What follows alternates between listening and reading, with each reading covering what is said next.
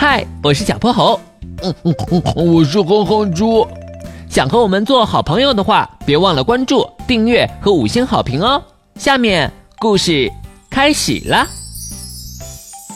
小泼猴妙趣百科电台，爱戴帽子的白鹤先生。最近，哼哼猪家隔壁新搬来了一位白鹤先生。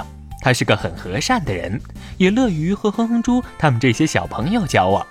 不过，这位白鹤先生好像是个十足的帽子控，不管什么天气，不管走到哪儿，他都戴着一顶帽子，连在家里也不例外。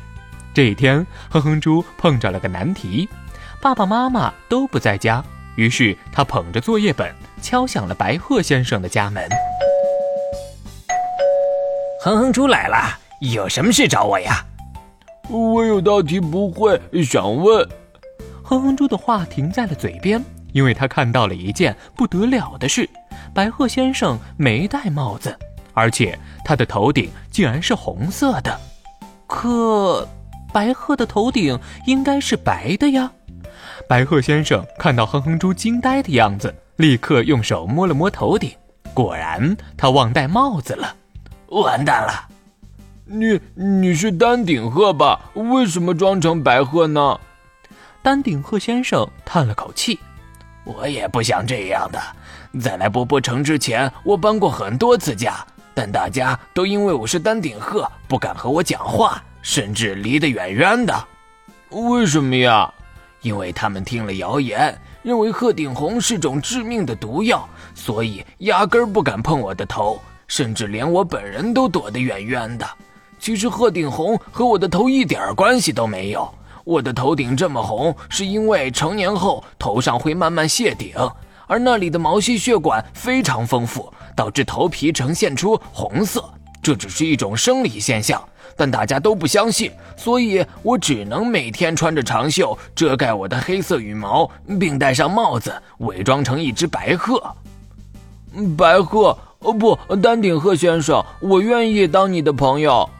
丹顶鹤的眼神中透出了不敢相信。你，你不会害怕我的头顶吗？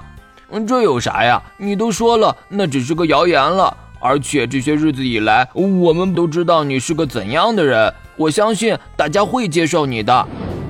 几天后，丹顶鹤先生把邻居们都叫到了一块儿，他缓缓地摘下了帽子。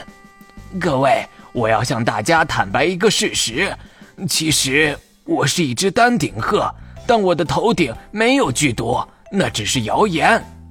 他说完这句话，蹲下了身子。一旁的哼哼猪轻轻地摸了摸他的头顶。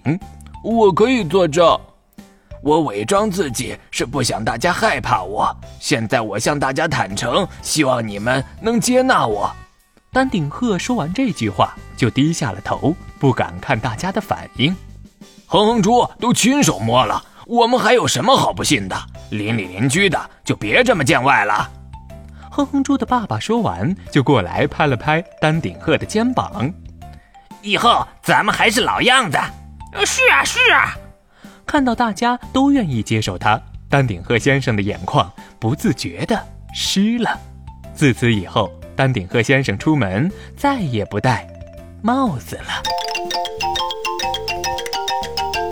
今天的故事讲完啦，记得关注、订阅、五星好评哦！